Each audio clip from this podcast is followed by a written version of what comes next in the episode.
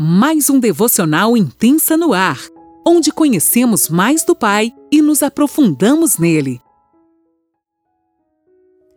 Olá, bom dia! Mais um dia se inicia e eu, Lani Nola, falo com você de Criciúma, Santa Catarina. Seja bem-vindo a este estudo de Gálatas e eu quero te lembrar hoje, se você ainda não está lá inscrito no nosso canal do YouTube, corra lá, se inscreva e faça todos os devocionais, ouça, tá tudo lá. Você pode procurar pelas playlists, tem testemunhos, tem muita coisa cheia da presença de Deus lá para você, para você se deliciar. É uma mesa posta cheia da palavra de Deus. Amém? Então vamos lá, se inscreva no nosso canal, dê seu like, acione o sininho e deixe sim é, que essa mensagem seja conhecida por todos aqueles que o Senhor quer marcar com ela. Amém?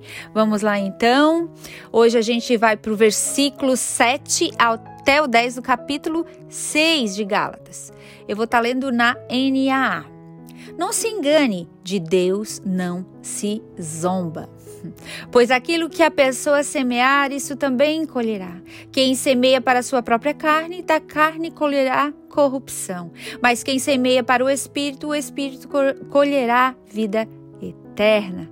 E não nos cansemos de fazer o bem, porque no tempo certo faremos a colheita, se não desanimarmos. Por isso, enquanto tivermos oportunidade, façamos o bem a, façamos o bem a todos, mas principalmente aos da família da fé. Gente, isso é tão batido no nosso meio, né? O que plantar assim também colherá.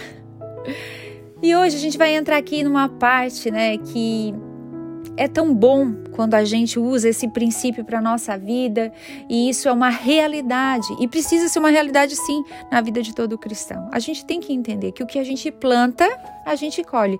Como é claro aqui, né? Quem semeia para a sua própria carne, da carne colherá corrupção, mas quem semeia para o espírito, do espírito colherá vida eterna. E o que eu acho mais lindo, e não nos cansemos de fazer o bem, porque no tempo certo faremos a colheita. Mas no final, depois da vírgula, está assim: se não desanimarmos.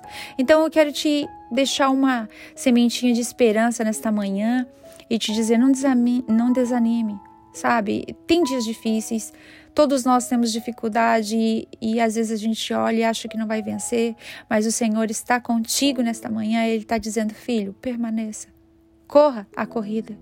Permaneça até o final firme em mim. Não desanime. Ai, Lani, mas eu plantei tão errado até agora. Essa lei da semeadura e da colheita é uma lei que você pode mudar a qualquer momento.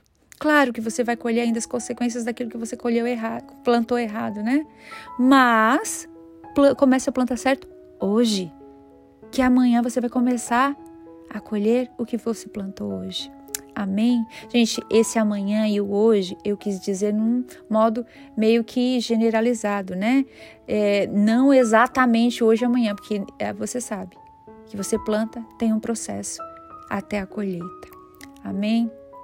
Sabe como diz o ditado, né? O sol nasce para todos. E às vezes a gente pensa assim, né? Na nossa vida diária.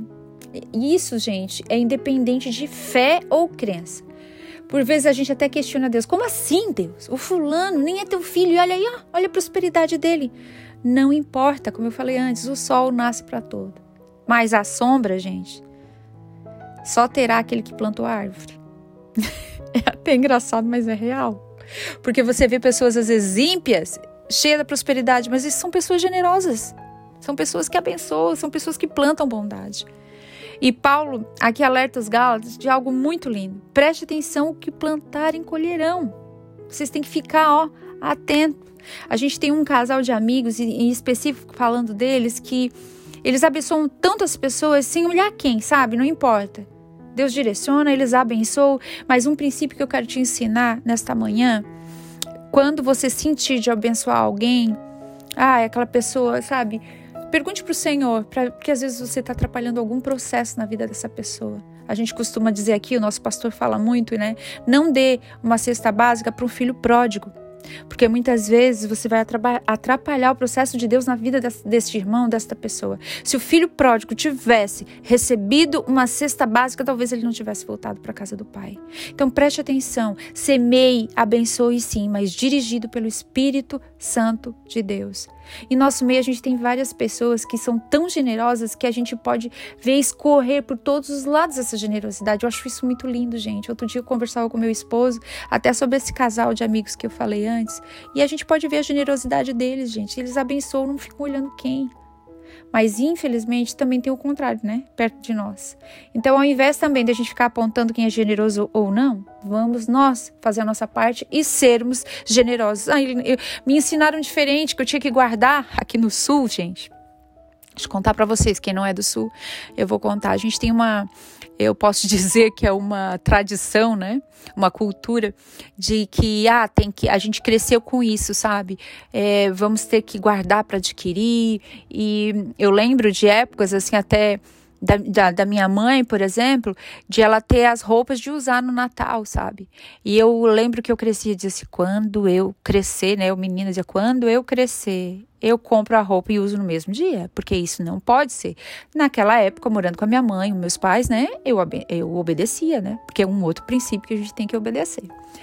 E então fui crescendo e fui vendo que isso realmente é cultural daqui. Então muita gente guarda dinheiro, adquire casa para comprar isso. Não estou dizendo para ninguém desperdiçar e nem jogar. O que isso, o que, que eu queria dizer com isso? Que essa cultura também não pode ser uma prisão, que eu sou obrigada. Porque muitas vezes a gente deixa de viver e a gente não sabe o dia de amanhã. Então tenha um equilíbrio, guarde. Claro, tem uma reservinha, a gente tem que ter mas não faça disso o seu Deus. Ai, não posso mexer ali, tá lá doente, não pode comprar um remédio porque, entendeu? Que isso não seja uma prisão na sua mão. Seja generoso, inclusive com si próprio. Muitas pessoas abençoam as outras pessoas, mas também não cuidam de si. Eu vejo isso até meu esposo, graças a Deus, ele tem um coração muito lindo, né? E tem gente que até diz assim, Lani, mas ele não é seguro, tal, né? Financeiramente falando, porque ele veio de uma criação assim, né? Uma criação italiana, onde segurava muito. Mas ele tem um coração muito generoso um coração de cuidado e de amor, né? E quando ele conheceu, quando nós conhecemos a Cristo, eu pude ver nele uma transformação tão real que aquilo que antigamente era dele, aquela coisa assim de segurar, eu entendi na vida dele. Um dia tá conversando com ele, eu disse: "Amor, por que que tu segura tanto e tal?" Ele assim: "Amor, se a gente tem, a gente gasta, se a gente não tem, a gente não gasta." Então, ser generoso não significa esbanjar. Você precisa de um equilíbrio Abençoe sempre, sim, mas tenha um equilíbrio. Eu aprendi com o Dirceu o que, gente? Que é o que eu falei antes: tem, gasta, se não tem, não gasta. Então a generosidade começa por si próprio. Daí às vezes eu digo para ele: você tem que comprar isso. Ele diz: ah, não preciso, porque não sei se é só aqui em casa, né? O homem nunca precisa nada. Gente, não sei nem porque que eu entrei nisso, porque o assunto era outro, né? Mas já que eu tô falando. E de repente eu falei: não, você precisa. Então eu quero te dizer: seja generoso consigo mesmo também. Sabe, às vezes você precisa de coisas, você está se privando porque tem que guardar. Seja generoso com si mesmo. É, desfrute daquilo que o Senhor tem te dado para você, para sua família. Muitas vezes a gente não desfruta, a gente não faz uma viagem a gente não come nada diferente, a gente não vai nem comer aqui que a gente fala, né, nem um x salada, porque é preciso guardar. Tem épocas da nossa vida sim que a gente está em aperto, que a gente precisa segurar e a gente tem que entender essas épocas de escassez também, que são estações da nossa vida natural. Mas eu tô dizendo quando se tem e esse é tão mesquinho com aquilo que acaba às vezes perdendo de uma outra maneira, porque não soube desfrutar daquilo que o Senhor tem dado para você. Então fique atento com isso também. No entanto, aqueles que são guiados por Deus plantam conforme a vontade de Deus e o Espírito Santo é quem dá o crescimento. Uau! E Paulo aqui alerta os Gálatas de algo muito extraordinário. Se plantar maldade, o resultado de suas vidas serão frutos inúteis, frutos de maldade. No entanto, aqueles que são guiados por Deus plantam conforme a sua vontade, a vontade de Deus, e o Espírito Santo é aquele que dá o crescimento. E todos ao seu redor saberão que é uma pessoa guiada pelo Espírito Santo de Deus. Suas colheitas falarão por si só. colherão a vida eterna em Deus. Lembra que a gente leu lá antes? Se a gente permanecer até o fim, nós colheremos uma vida eterna em Deus. E para encerrar aqui no versículo 9, Paulo diz: Não nos cansemos de fazer o bem e não nos desesperaremos. É, desculpa aqui, gente. Não nos cansemos de fazer o bem. Se permanecermos nele até o final, a colheita da vida eterna será nossa, será minha, será sua. Por isso, permaneça, permaneça, não se desespere. Permaneça até o fim.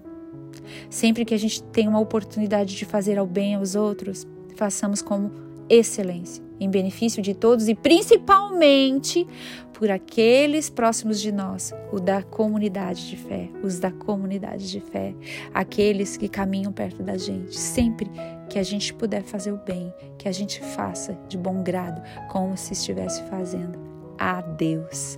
Amém. Deus te abençoe e até o próximo devocional.